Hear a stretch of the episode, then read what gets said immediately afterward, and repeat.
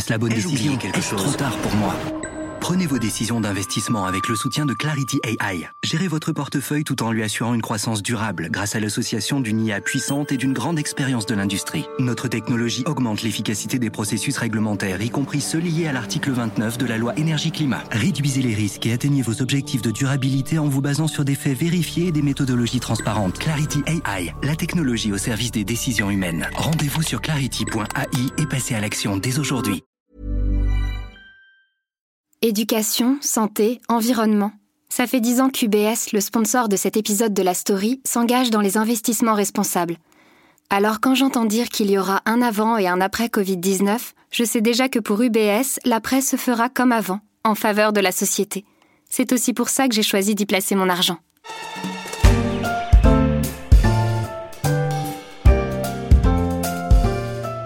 Les mariés s'apprêtaient à se jurer fidélité pour le meilleur en espérant éviter le pire. Quand tout à coup, au fond de la salle, quelqu'un s'est levé et n'a pas voulu se taire à jamais. Cette voix, c'est celle de Bruno Le Maire, le ministre français de l'économie et des finances. Le mariage entre Renault et Fiat Chrysler tourne au fiasco. Le groupe italo-américain s'est impatienté et son offre de fusion n'est plus d'actualité les conditions politiques ne sont actuellement pas réunies en France pour mener à bien un tel rapprochement. Bonjour Axel, l'État a fait capoter la fusion Fiat-Renault et vous nous dites que c'est pas plus mal? La fusion du siècle entre Renault-Nissan et Fiat Chrysler attendra donc des jours meilleurs. Je suis Pierrick Fay, vous écoutez La Story, le podcast d'actualité des échos, et on va essayer de comprendre pourquoi la messe a été annulée et ce qui attend les ex-futurs époux.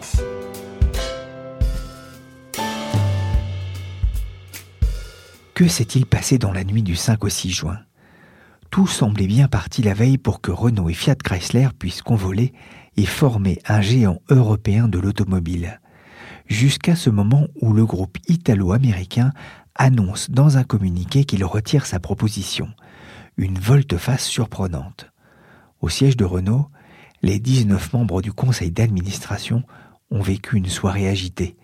Julien Dupont-Calbo et Anne Fetz se partagent la mission de suivre le secteur automobile pour les échos. Ils parlent d'un incroyable drame en plusieurs actes. En fait, c'était à Boulogne-Billancourt. Le conseil d'administration de Renault avait commencé vers 18h et on pensait que ça allait durer deux ou trois heures. Et euh, on attendait, leur passait, leur passait. On n'avait toujours pas de mail, pas de communiqué. Et en fait, tout s'est joué aux alentours de minuit, un petit peu avant minuit et un petit peu après. Ce qui s'est passé, c'est que Renault, la direction de Renault pensait qu'elle allait réussir à convaincre euh, le, son conseil d'accepter l'offre de mariage de, Fiat Chrysler.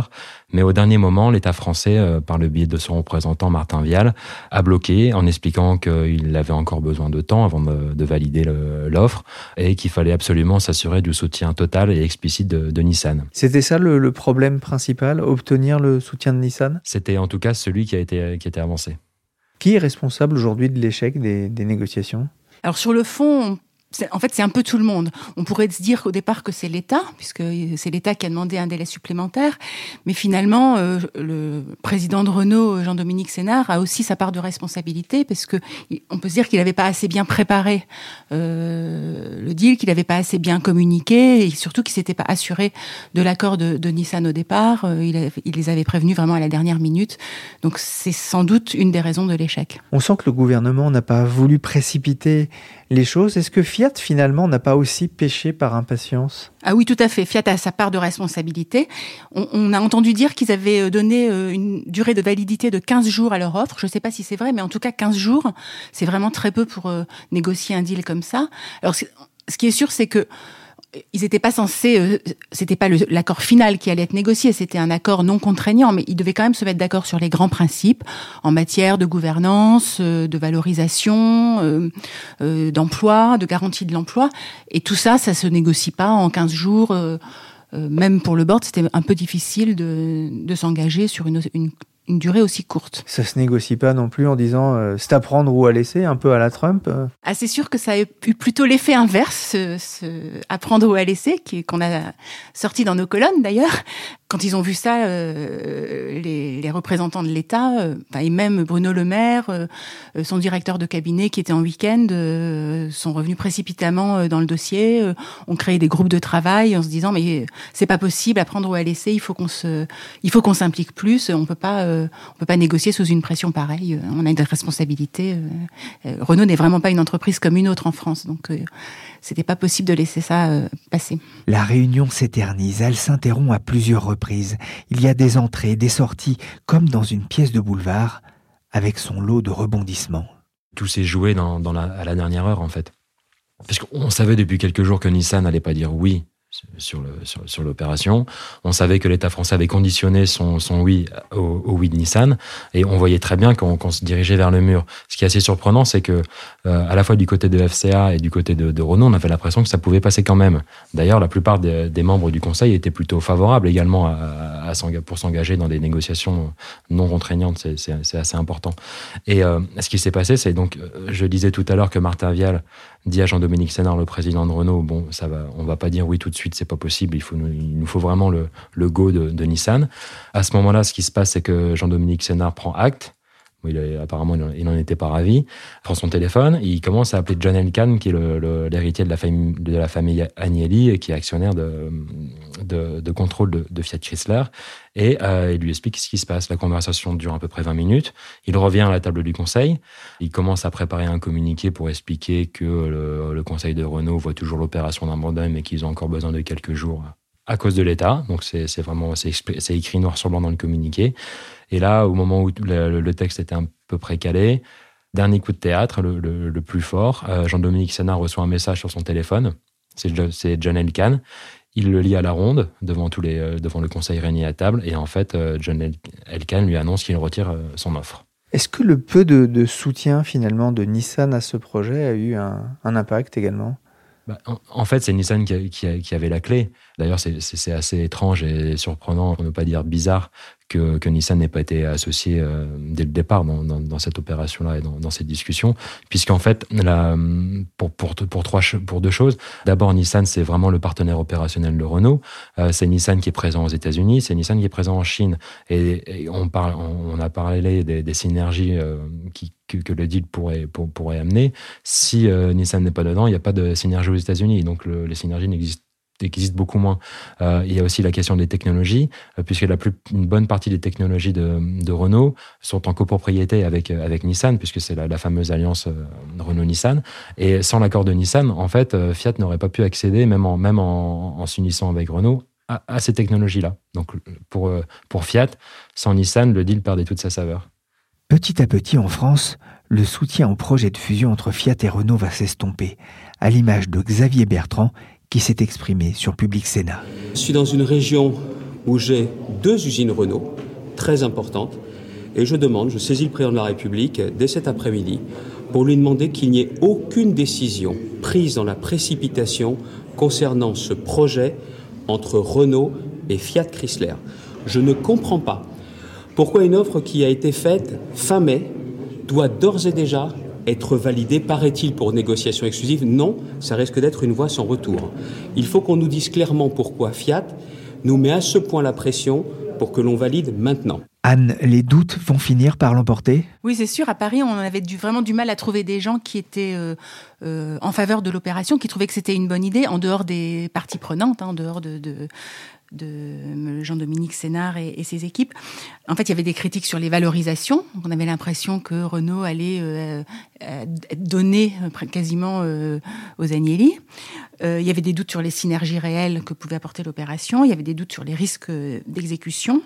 Donc beaucoup de, ces gens-là, dont certains sont proches des, hommes politiques, ont commencé à prendre leur téléphone, à dire un peu partout pourquoi ils trouvaient que c'était une mauvaise idée.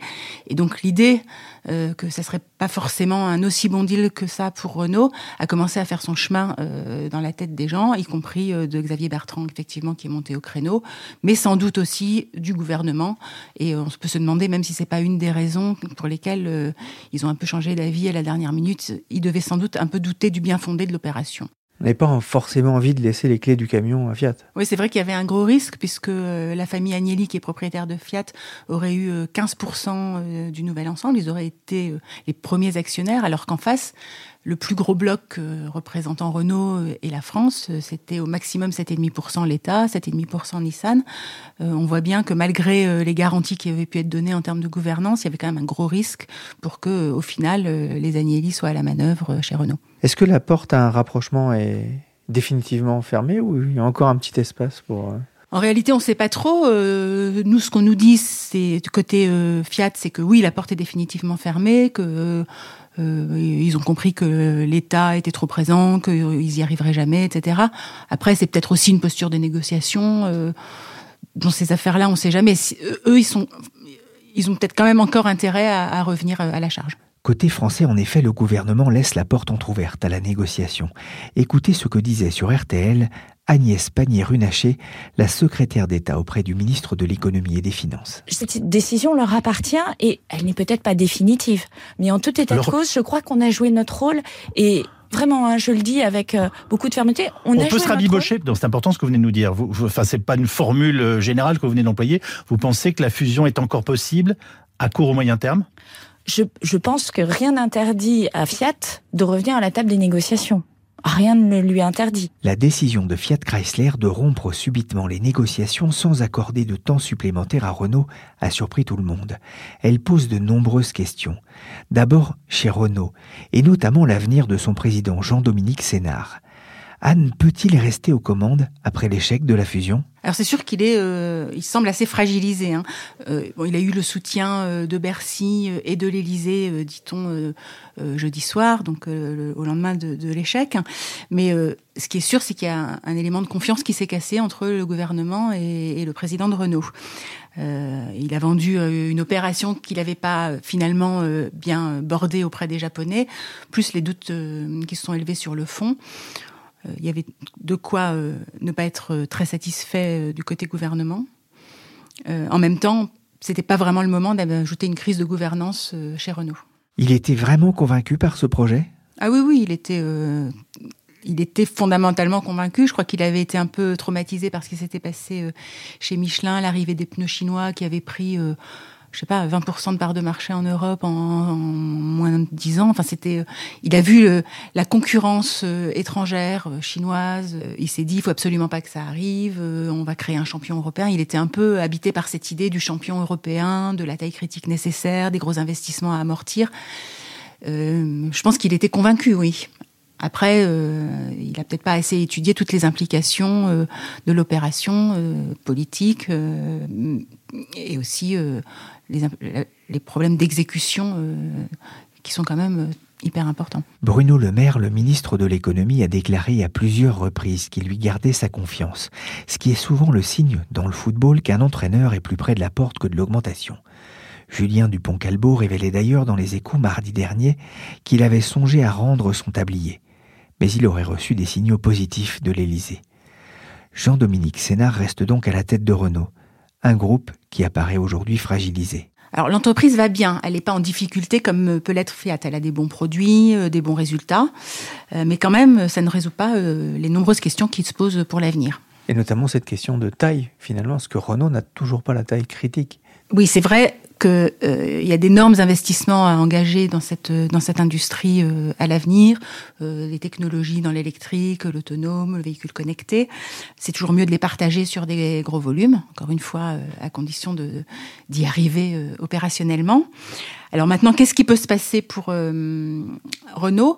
En fait, ils n'ont pas tellement le choix. Ils ont ce partenariat avec Nissan qui, qui dure depuis 20 ans. Il y a beaucoup de choses qui sont imbriquées. On a vu que euh, avec cette affaire de, Fiat que euh, chercher un partenaire, il fallait avoir l'accord de Nissan de toute façon. Donc ils sont un peu, euh, j'allais dire, coincés avec Nissan, ce qui n'est pas forcément une mauvaise chose.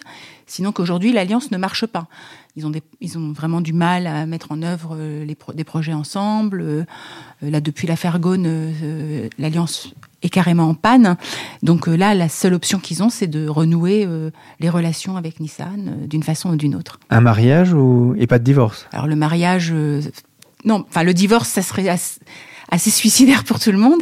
Le mariage, sous quelle forme, je sais pas, parce que Nissan est totalement réfractaire à la fusion, et ça, ça semble vraiment un, un, gros mot la fusion. Donc il faut arrêter de poussé cette idée, on ne fait que les, que les braquer en essayant par tous les moyens, par la porte, par la fenêtre. Donc, il faut trouver un autre moyen de travailler avec eux, de bien travailler avec eux sans les braquer.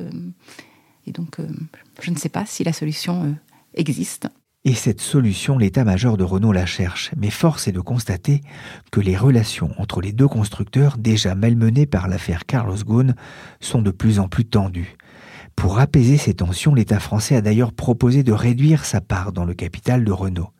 Pour ces 20 ans, l'alliance Renault-Nissan connaît une vraie crise d'adolescence.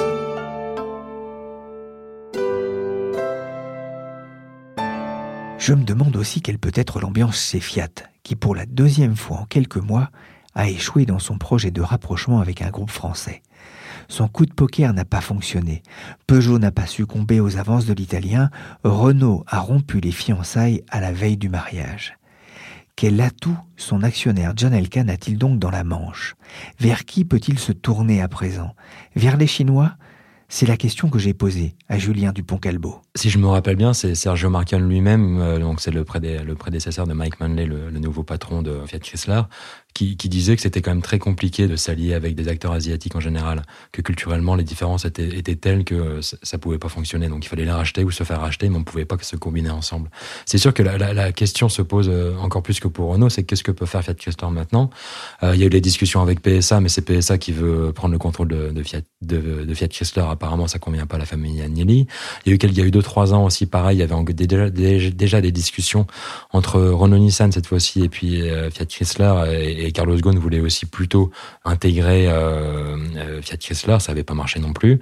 Et donc maintenant, euh, Markian avait fait des appels du pied assez assez à General Motors il y a quelques années aussi, ça n'avait pas pris. Et, ce qui se passe, c'est que Fiat Chrysler est un peu entré dans une course en avant ces dernières années, c'est-à-dire ils ont vraiment fait attention aux finances et à leurs actionnaires et ils ont vraiment pas investi sur l'avenir au niveau industriel et donc aujourd'hui cette stratégie-là a vraiment une limite et, la preuve c'est Fiat Chrysler s'est engagé à, payer des crédits CO2 euh, faute de technologie anti-pollution à Tesla.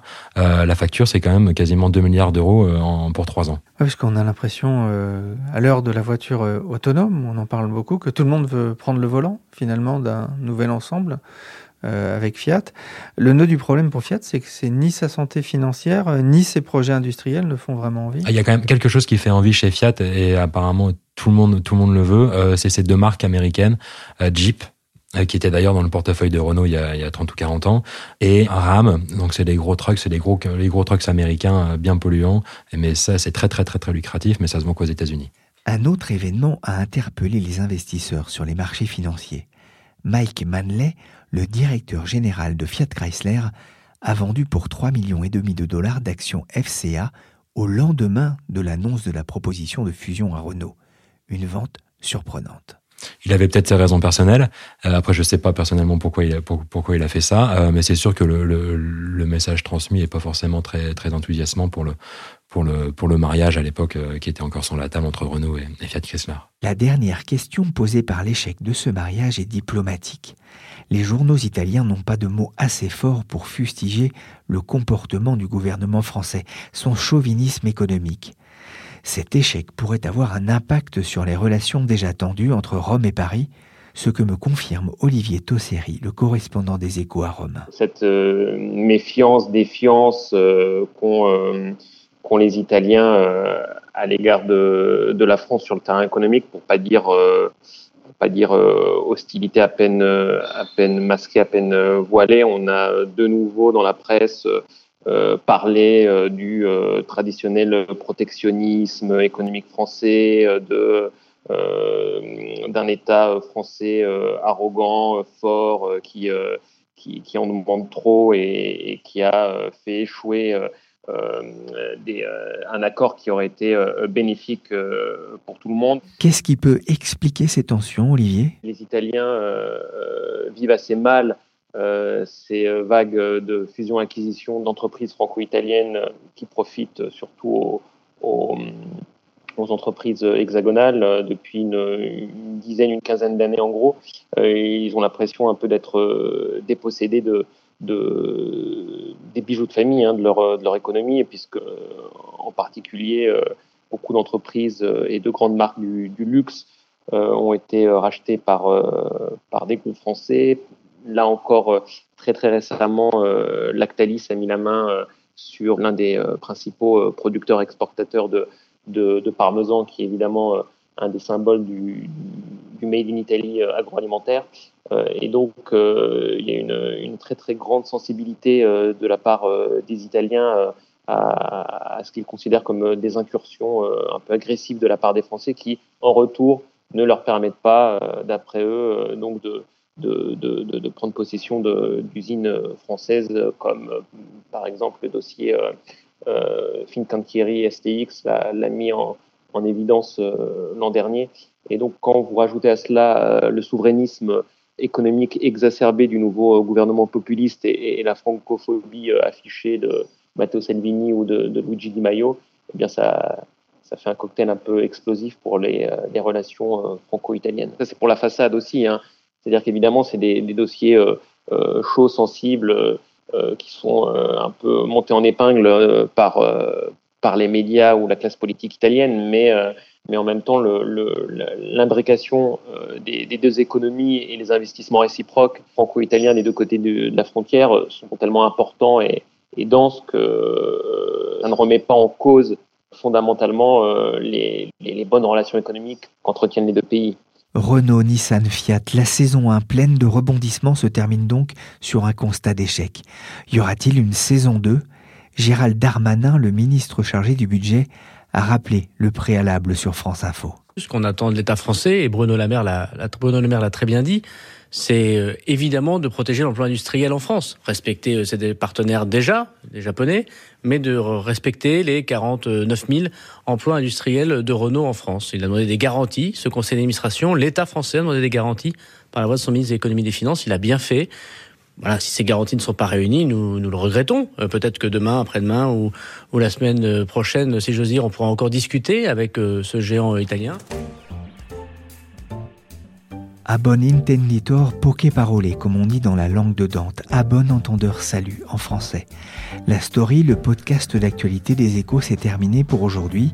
Merci aux duettistes de l'automobile aux échos, Anne Fetz et Julien Dupont-Calbo. Merci aussi à Olivier Tosseri, notre correspondant en Italie. Cette émission a été réalisée par Mathias Arignon avec Michel Varnet. Vous pouvez nous retrouver sur toutes les plateformes de podcast. N'hésitez pas à vous abonner. Pour l'info en temps réel, c'est sur leséchos.fr.